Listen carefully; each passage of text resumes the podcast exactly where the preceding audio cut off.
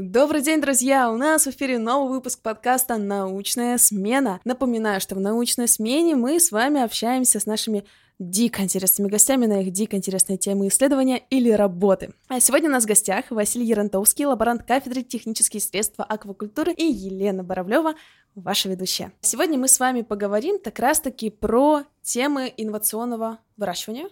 Все верно? Э, Гидробионтология, гидробионтов. Новый, новый... э, как? Инновационного выращивания гидробионтов. Инновационного выращивания Тех, кто- гидробионтов. Да. Пр- Правильно? Все, Да, я да, смогла это выговорить. Спасибо, что помогли. Ну что, Василий, добрый день. Э, Добрый день. Первое, что меня всегда интересует, это почему именно эта сфера. Я начал заниматься ей с победы в конкурсе «Донская сборка». Тогда я занял первое место и выиграл денежные средства на поддержку моего исследования. Затем я э, подал заявку на грант «Умник», и также она была поддержана. А, и вот после умника вы, получается, получили поддержку вашего, Да, вашей да. заявки. А дальше-то как это все пошло? А, Ну сейчас э, у меня идет первый этап исполнения гранта, и в ходе исследований получили следующие данные. Сейчас мы занимаемся написанием отчета, в дальнейшем будем приступать э, к выполнению второго этапа. А в чем заключается вообще, если вот простыми словами, коротко тема вашего исследования? А, Ну, на инновационных технологиях выращивания гидробионтов. Гидробионты — это что? Э, Ну, гидробионты это у нас, как бы сказать, это все рыбы, моллюски. Короче, что это вот морское личное? Ну, да, при- не речной, а пресноводный, я бы так ага, сказал. пресноводное. Все, что плавает в воде. А в чем вообще вы хотели бы видеть такую вот окончательную цель вашего исследования? Вот в идеале. А, В идеале я бы хотел видеть то, что чтобы ей начали пользоваться на предприятиях. У нас есть уже заинтересованные предприятия, э, они находятся в Ростове. Они хотят э, пробовать да, нашу технологию на выращивание теляпи. Сейчас э, пробуем на клариевом соме, На Соме. да. на Ага. соме. Ну, то, чтобы, чтобы наши технологии пользовались другие предприятия.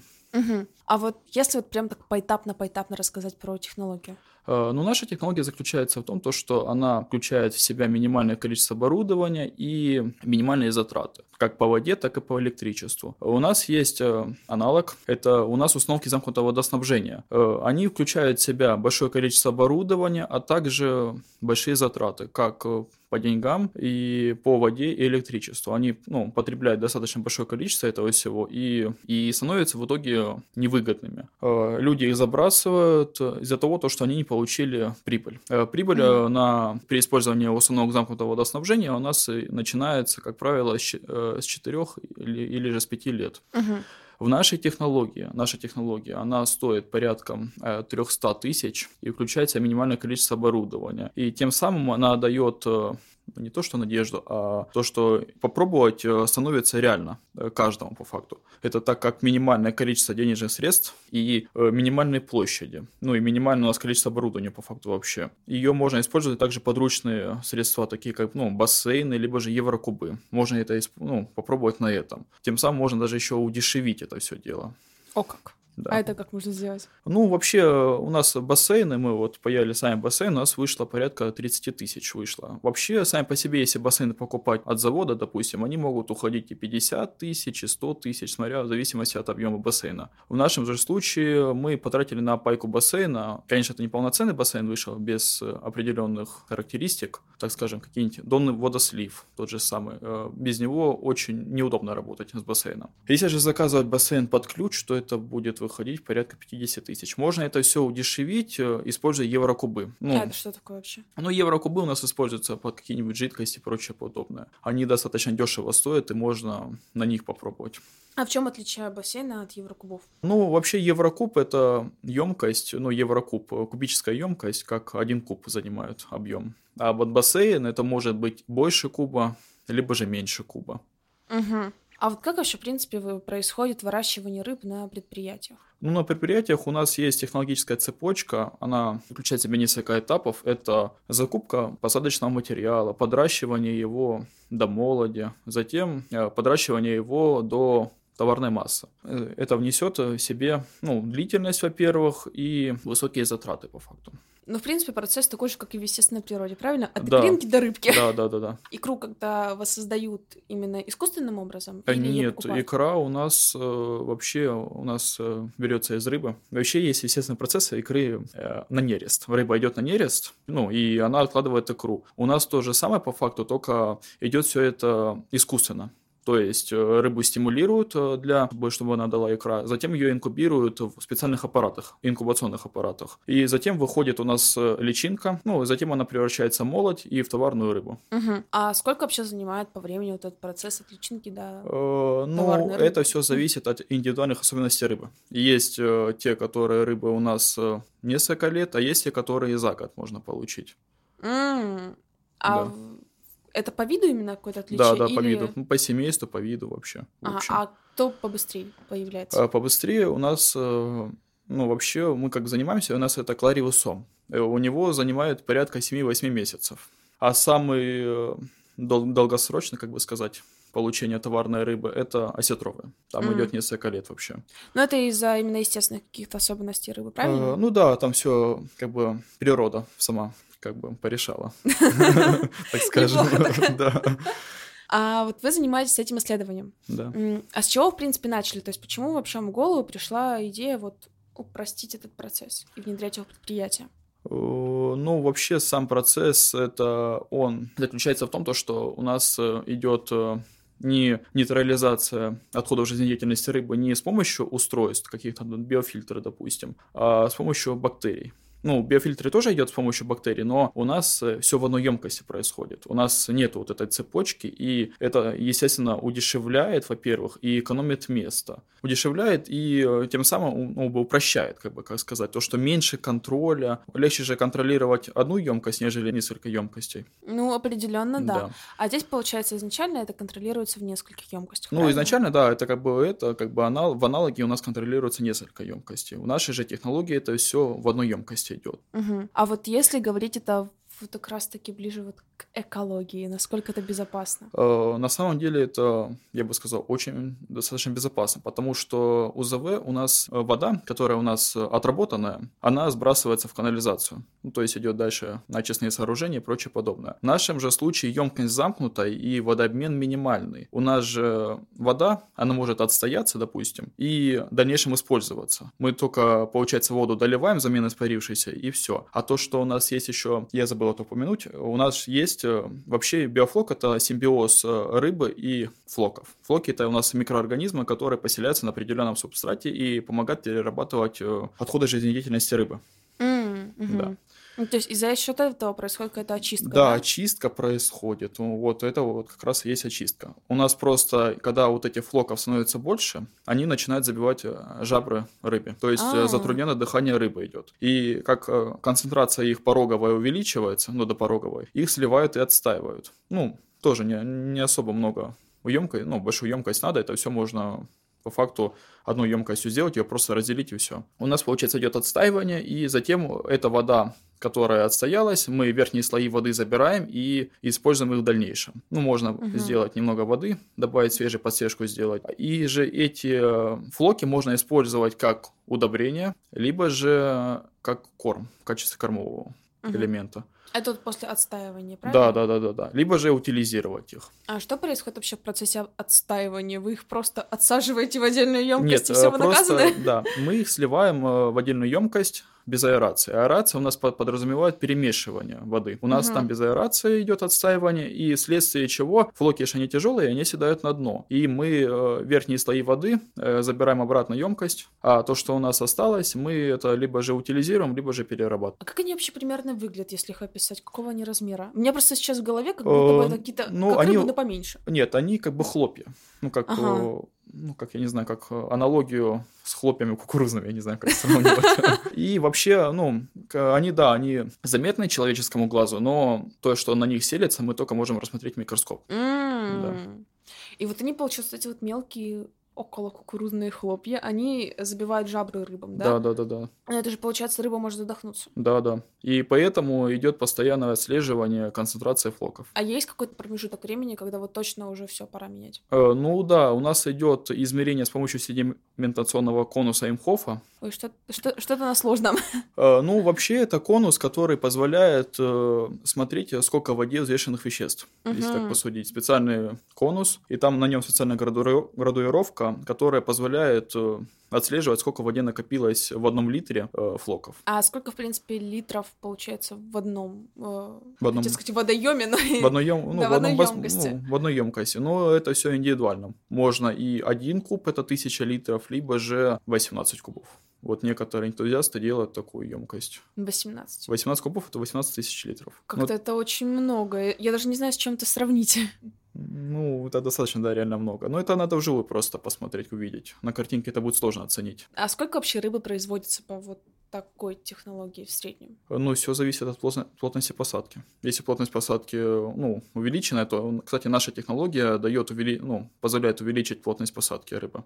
Тем самым у нас больше выход идет товарной продукции. А разве, ну, это не вредно никак для рыбы? Но вообще э, в установках замкнутого водоснабжения увеличенная плотность посадки, она как бы вредит. То есть у нас идет больше прессинга, то есть рыба больше конкурирует за корм, Угу. и какая-то рыба не доедает, какая-то рыба больше получает корма, тем самым у нас идет рыба разнокалиберная, так скажем, разного размера. И, ну, это усложняет. И, и существуют определенные нормы посадки рыбы. Ну, там определенные, э, ну, методички есть э, по определенным емкостям. Ну, емкость может быть инди- индивидуальной. А вот в одной емкости только один вид рыбы может уживаться или несколько сразу? И как бы по исследованиям, если ориентироваться, то можно выращивать и рыбу, и беспозвоночных. Под беспозвоночными у нас имеются креветки, одна из которых это креветка ванами, белоногая, либо же креветка Розенберга. Ну, тут креветка Розенберга больше идет потому, что рыбы являются пресноводными. А, А креветка ванами это у нас э, солоноводный вид, живет в соленой воде. А вообще сколько рыба такая может жить? А, Ну, то есть, а, если на, чисто теоретически ее выпустить в естественное ее Э, Ну, вообще они могут э, жить, ну, несколько лет. Но все зависит, опять же, от индивидуальных особенностей рыбы и э, от условий среды. Если все хорошо, у рыбы есть кормовая база, ее все устраивает по гидрохимическим показателям, то она может э, достигать достаточно больших размеров. Ну, то есть, в принципе, если такую рыбу вырастить и потом ее отпустить э, в какой-то водоем, ну, в котором она могла бы жить, то она там будет выживать. А, Да, но тут есть небольшая особенность, то что некоторые виды рыб, которые мы можем выращивать в бассейне, они не смогут э, прижиться к, тех, э, к условиям, которые у нас. А, То, что вот у нас есть, э, мы выра- занимаемся африканским клариевым сомом. Он не любит холод. Э, Мгм. У нас же зимы, опять же, суровые, иногда бывают. Мы же не сможем предугадать. И рыба может просто-напросто погибнуть от низкой температуры. Вот так вот даже Да. прям. А вообще часто ли выпускают рыбы, которые... э, Ну, то, что товар. котор, э, рыбу товарную не выпускают, она идет на продажу. Занимаются у нас выпуском молоди. Ее подращивают до определенного размера, это несколько грамм, и выпускают. Но опять же, занимаемся той рыбой, которая, ну, не выпускает по факту. Ее выращивают в искусственных условиях. Мгм. Выпускают э, обычно у нас те виды, которые либо же на грани исчезновения, либо же, когда предприятие у нас строится, она определенно закладывает риски, которые она может нанести окружающей среде. Это, ну, допустим, относится к порту. Заключается контракт, госконтракт, и у нас выпускается определенное количество рыбы. Мгм. Идет просчет, который могут нанести вред экологии, и выпускается определенный вид рыбы. Василий, а почему вот вы изначально вот действительно выбрали именно тему рыбы? Ну, я обучался в техникуме по этой специальности. У меня уже есть как бы диплом по этой специальности. Есть определенные навыки. Я еще работал на предприятии, карповое предприятие в Ростовской области. И чем вы там занимались? Э, Но мы занимались э, товарным выращиванием карпа. Ну, Ничего вот, себе. да. Также еще у нас было задание госконтракт. По этому контракту мы выпустили молоть толстолоба и амура. Я точно, конечно, уже не помню, это было порядка четырех лет назад. Давненько уже. Василий, я знаю, то, что вы еще подготовили для меня некоторые факты, на которые я должна отвечать, верю я или не верю. Со своей, Да, да, да, верно. Со своей низкой экспертизы, конечно. Давайте начнем. Да, давайте. Так, первый факт. Правда ли, что во всех замкнутых системах требуется большое количество оборудования? Так, ну получается нет. Вы же как раз-таки разрабатываете, чтобы было меньше Да, да, оборудования. верно. да. Нам всего лишь будет достаточно, по факту будут емкости, воздуходувки и аэраторов. Вот все оборудование, которое нам требуется будет. Так, второй факт. Можно ли добавлять сладости при выращивании рыбы? Ох. Да, такой с изюминкой. Так, мне кажется, нет. Ну, Ну, то есть я бы на месте рыбы была бы не против, конечно, если бы добавляли сладости. ну да. Э, Ну, на самом деле, Да, у О. нас э, то, что я изначально говорил, я, конечно, это не упоминал, но у нас есть флоки, которые селятся бактерии, которые же перерабатывают отходы жизнедеятельности рыбы. Для процесса переработки в воду необходимо будет добавлять сахаросодержащие продукты, такие как патока, ну, свекловичная патока, какая-нибудь мальтозная патока, либо же сам сахар. М, Да. Я уже думала, что прям конфетки добавляете. Так, э, третий факт. Правда ли, что используемые в системе биофлок бактерии могут навредить рыбе? Да, получается. Я бы сказал, что нет. А. Да, опять же, я не упомянул это, но у нас используются в системе пробиотические препараты, э, которые же являются полезными, не, ну, не относятся к патогенам, к человеку, они признаны на мировом уровне. Так что это вполне безопасно. И не несет никакого вреда ни человеку, ни рыбе. Хорошо. А, Четвертый факт. А, Можно ли по стоимости трех последних моделей айфона установить систему биофлок? Так. Так. Сейчас мне еще Ну, математика. Нач- ну, возьмем 14 iPhone, ну, средняя стоимость его порядка 90 тысяч. Ну, наверное, да. Да, верно.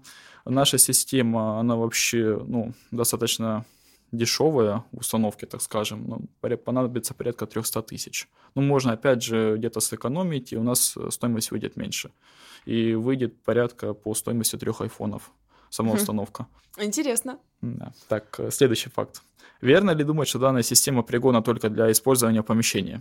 Помещение, да? Да, да.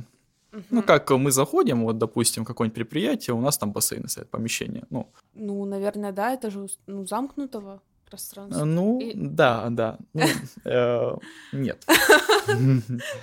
Да Данная система также может быть и на открытом воздухе. Но у нас идет все, разница идет в бактериальном составе. В закрытом помещении у нас э, сама система существует без э, света, солнечного света. Солнечный свет э, влияет на появление водорослей. Мгм. На открытом же воздухе у нас система может существовать, так как открытая система называется, зеленой водой. В ней преимущественно существуют э, водоросли, то есть она система зеленой водой. И также часть существует, ну, часть э, бактерий также присутствует с коричневой водой. И в процессе кормления у нас э, вообще идет переход от этого всего Мгм. к, к типу системы. Следующий факт. Верно ли думать, что рыба, выращенная в данной системе, имеет оригинальные вкусовые каче- качества? Оригинальные. Так. М, Так, э, так, так, так, так, так. Сложно, сложно. А, ну, наверное, да. Э, Да, это верно. Э, Так как мы используем э, сахаросодержащие продукты, то, что было указано раньше, э, которые накапливаются в мясе рыбы, вследствие чего рыба приобретает сладковатый привкус. Хм, интересно. Как-то всегда рыба соотносится с чем-то соленым все-таки. Ну, рыба не всегда же соленая бывает. В моем мире, да. Так, э, следующий факт. Правда ли, что в данной системе можно выращивать э, только рыбу? Нет, креветки же еще только можно. Да, это, да, верно. У нас выращиваются гидробионты, такие как рыба, либо же беспозвоночные. Ну что, Василий, спасибо вам за то, что поделились своим исследованием, поделились а, своим вообще интересом к этой теме, и более подробно и для меня, я думаю, для слушателей вы раскрыли, как вообще производят рыбу. Я до этого на самом деле и не задумывалась. Ну, вы, наверное, думали, что ее просто вылавливают и попадает на прилавок. Ну да, были такие мысли. Ну или как-то, что ее загоняют в какое-то пространство, водоемчик, и уже там что-то делают. Э, Ну, на самом деле, э, а, вот это, кстати, на самом деле по факту о- отчасти верно. Как я работал на прудовом хозяйстве, у нас, э, чтобы поймать рыбу, ее концентрировали в одном месте с помощью невода. Мгм. То есть ее загоняли в невод, потом невод, э, как бы ее загоняли в одно пространство, и в углу пруда у нас происходил облов рыбы. По факту она концентрировалась в одном месте. Мгм. Ее сначала подкармливали, а потом уже облавливали неводом. Ну вот я почти, оказывается, была... э, Да. Я была почти права. Такое тоже существует. И вообще, на самом деле, когда ловят рыбу, ее же по факту-то концентрируют в одном неводе. Ну, в одном месте, то есть с помощью невода. Мгм. Невод там ловят, а невод потихоньку сужается, в нем накапливается рыба, и его подым- ну, подымают. Ну, что проще было Да, словить да. как раз-таки. Да. Ага. Вот как прям под конец подкаста у нас э, какой интересный факт вылез. Ну что, Василий, спасибо вам за беседу. Опять же, повторюсь, думаю, это было полезно не только для меня и моего общего развития, но еще для наших слушателей. Возможно, вы кого-то вдохновили, чтобы человек тоже начал заниматься или хотя бы изучать, как производят рыбу. Спасибо за беседу. Всем пока.